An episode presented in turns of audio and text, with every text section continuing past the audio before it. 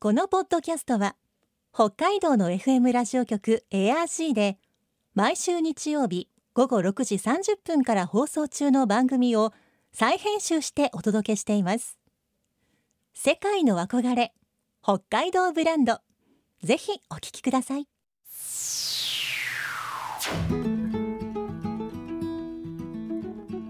今世界から注目される北海道。この番組では北海道が世界に誇る自然文化産業などをピックアップ。北海道の持つ魅力や可能性をゲストの方に伺います。お相手は鈴木舞です。今回のテーマは黒曜石。北海道では十勝石とも呼ばれる黒曜石。オホーツクの遠軽町白滝は国内最大級の推定埋蔵量を誇ります。マグマの一部が冷え固まってできた黒曜石は旧石器時代や縄文時代矢尻やナイフの材料として人々の生活を支えました。こうした火山活動によって生み出された地質や文化を背景に遠軽町白滝周辺は大地のテーマパークジオパークに認定されています。先週に引き続き今週も白滝ジオパーク推進協議会事務局松村義文さんに黒曜石や白滝ジオパークについて伺います。今日のお話のポイント鈴木舞のマイポイントは今も昔もどちらも役に立っています。世界の憧れ北海道ブランド。この番組は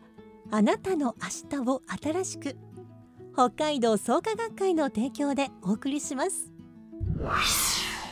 白滝ジオパーク推進協議会事務局の松村義文さんにお話を伺っていきます、えーリモートで伺います。松村さんよろしくお願いします。よろしくお願いいたします。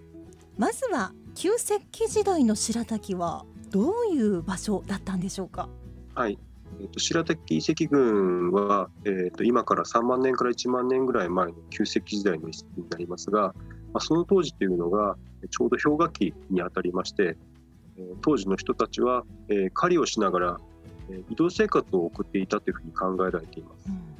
えーですので、えー多分1年間のある時期には、まあ、白滝にやってきてで石器の材料となる黒曜石を補充するという、まあ、そんなサイクルを、えー繰り返していたんじゃないかと考えられています。うんまあ例えばこれ移動とはまた違いますけれどこう今の現代の人々が、まあ、あの雪のない時期にはこう農作業してみたいな感じでもう1年のうちこの時期になったらあじゃあそろそろ白滝で黒曜石を補充しようかみたいなそんな感じだったんですね。そうですね。きっと、まああのーまあ、非常に当時、えー食料となるものが資源があの、まあ、少なかったと思いますので、そういった意味ではあの動物を狩りをするというのは非常に重要だったんだと思うんですが、はい。そうして、えー使い続けていくと当然、えー石鹸も減っていって少なくなってしまいますので、うん。そうなるとまたえー狩りをするための、まあ、道具を作るのに白滝にやってきて、えー黒曜石を補充してまた石器を作るというようなことを繰り返して旅をしていたんじゃないかなと思いますね。うんまたその他にも黒曜石がこう取れるところはもちろんあると思いますがもう当時からこう黒曜石は白滝だ、まあ、その当時白滝という地名はなかったでしょうけれどあの場所に行ったらこういい黒曜石があるみたいなそういうのがあったんでしょうか？そうですね。きっとあの、えー今でも、えー、湧別川には黒曜石が川の中に流れていますので、まあ、そういったものを、えー探し求めながらより上流にまで遡っていって、この白滝にたどり着いたんじゃないかというふうに思うんですが、えーまあ、特に、えその当時の人たちっていうのは黒曜石、まあ、石の材料となる黒曜石に対して非常にこだわりが強かったので、まあ、河原に落ちている石よりはより質のいい原産地の、えー石を求めて上流にまで遡って、まあ、最終的にはえーこの白滝の赤石山にまでえーたどり着いたんだと思います。うんやはり先ほどのお話にもあったようにこう狩りをするための大切な道具だったからやはりこうより質の良いものが欲しいという思いがあったんでしょうね。そうですね。でさらに、まあ、あのこの白滝にまで、えーたどり着くと、まあ、非常に、えー石が豊富に手に入りますので遺跡で、えーから出土する資料なども見ていくと非常に、えーこの白滝では、えー材料の心配をせずに、まあ、贅沢に石を使ってえー心置きなく、まあ、石器を作っていたんじゃないかなというふうにも思いますね。えー、そういうのもやはりこう出土してきたものからわかるんですか？はい、そうですね。あのーまだまだあの石器が作れそうな大きさの、えー材料であっても、まあ、何か、あのー気に入らないところがあると、まあ、簡単に、えー捨ててしまううんというのが遺跡から出てくる資料などからも伺えますので、まあこういったことは多分黒曜石の手に入らない地域であれば決して行われない行為だと思うんですけど、まあ、原産地ならではの贅沢な使い方といったことを資料からもあの見て取ることができますね。確かにたっぷり取れるところじゃないとそういう使い方はできませんね。白滝産の黒曜石が国内や海外でもまあ発見されているそうですがこれについても教えてもらえますか？はい、えー黒曜石は、えー各産地ごとに、えー成分がの組成があの異なっています。えーこのため、えー成分を分析することによってどこの産地の、えー黒曜石かということを推定することが、えーできるんですが、うん白滝産の黒曜石というのは、まあ、非常に広い範囲にえー分布していましてこの旧石器時代では、まあ、北はあのサハリンの南部のえーソコル遺跡というところから出土しておりますしまたえー南の方はえー本州のえー山形県やまあ新潟県の遺跡などからもえー確認されています。うんさらにもうちょっと時代が遡りますと縄文時代ですとえー非常にまあ遠くから出てきた例としましては、えー京都府の舞鶴市の遺跡からも出土しているそうですので、まあ、白滝産の黒曜石というのは、えー当時からまあブランド品のような形で、まあ、かなり広い範囲に流通していたのかもしれません。いやサハリンとか京都とか思っていた以上に遠いところから発見されていてびっくりしたんですがもうその当時からもう海を越えて流通していたということなんですね。そうですね、まあ、あのサハリンですと、えー旧石器時代は北海道はえーちょうど大陸からまあサハリンを経由して、えー半島のような形で、うんうん。えー地続きになっていましたので、はい、まあ、そういった点では、まあ、人づてに渡りながら、うんえーそういったあのところにまで及んでいたのかもしれませんが、えー津軽海峡というのは、えー本州と北海道は地続きになったことはありませんので、はい、やはり海を越えて本州の方にまでえー広がっていますので、まあ、かなり我々の想像以上に、えー当時からえーそういったあの貴重なあの資源というのはあの遠くにまで、えー運ばれていたんじゃないかなというふうに思いますね。うんしかしそういうことがこう成分のこの分析によって推定できるというのも面白いですね。そうですね、まあ、この黒曜石の、えー流通をえー調べていくと、えー当時の生活の様子というのもより詳しく分かるようになってくるんじゃないかなと思いますね。うん私たちがこう思っているよりもはるかにこう昔の人々もそんないろいろなやり取り交易をしていたのかもしれないですね。そうですねえー遺跡から出土した黒曜石などそういった資料を見学できる場所はあるんでしょうか？はい、えー、遠軽町役場白滝総合支所にえー併設されております、えー埋蔵文化財センター、えーの展示室で白滝遺跡群から出土した石器をえー展示しています。まあ、またあのこの埋蔵文化財センターなんですが、えー見学するだけではなくて、えー石器作りなどの体験活動も、えー行うことができます。うん実際に、えー鹿の角のハンマーで、えー黒曜石を割りながら槍作りですねを、えー体験として行うことができます。うん。この鹿の角のハンマーというのがこういかにもこう北海道らしいなと思ったんですが当時の人もこういったものを使っていたと考えられるんですか？そうですね。実際には遺跡からは、えーこういったハンマーは出土していないんですが、えー実際の資料の、えー割れ口などの、えー状態を観察すると石ではなくてもう少し柔らかい素材の、えハンマーを使っていたんじゃないかというふうに考えられますので、まあ、当時手に入りやすかったものとしては、まあ、鹿の角などが考えられると思います。うん、そういった当時の人々と同じ体験をできるということなんですね。では遠軽町白滝はジオパークに認定されているそうですが白滝ジオパークの見どころ教えていただけますか？はい、白滝ジオパークは、えー自然と文化の融合をテーマに町内にあちこちで見られます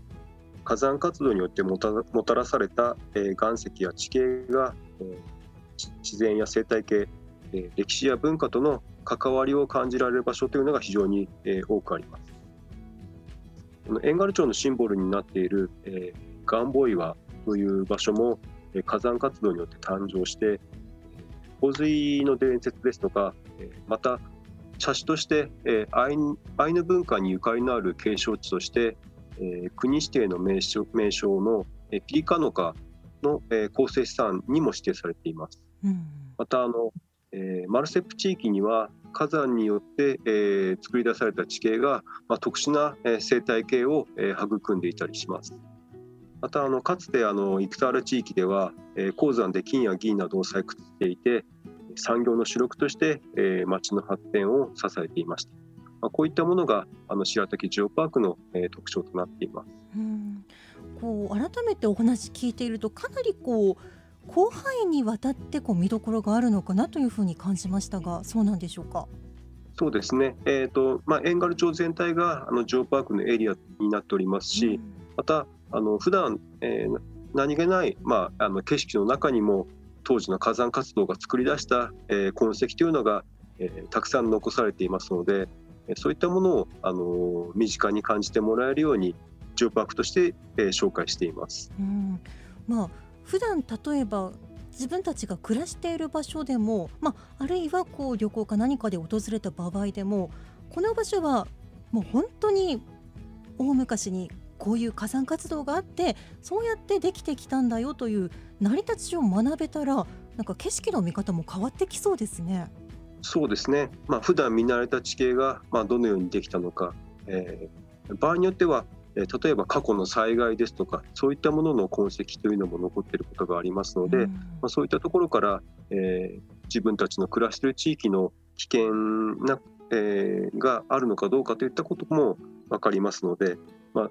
ジオパークもあの防災の活動などにも、えー役立てられていますね。はあこれまで、まあ、その場所がこう歩んできた、まあ、大地に刻まれてきた歴史からもうもしかしたら未来にこういうことが起こるかもしれないよということも、まあ、あるいは予測できるということなんですね。そうですね非常に、まあ、地域の産業ですとか、まあ、農業などでも、えー、と白滝でも、えー、とじゃがいもの、あのー生産が非常に盛んなんですが、えーやはりこの地域で過去に起きた火山活動で、えー火山灰の堆積が多く、まあ非常に水はけのいい土壌を作り出しているといったところがあのじゃがいもの栽培などにも、えー向いているそうですので気がつかないところで、えー地球の活動と、えー我々の生活というのは結びついているんじゃないかと思いますね。本当に今じゃがいもと聞いてあ本当に身近なところでつながってるんだなと実感しました。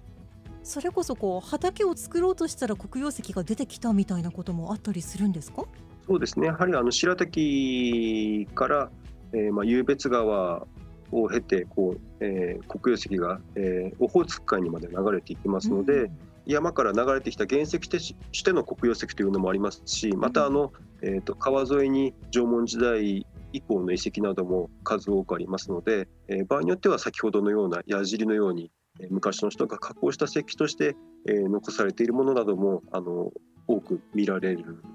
と思いますね。あじゃあこう運が良ければそういったものに出会うこともあるかもということなんですね。そうですね、まあ、あのそういった黒曜石を探しながらこう歩いていくと、まあ、意外なところでこう見つかるかもしれませんね。楽しそうです。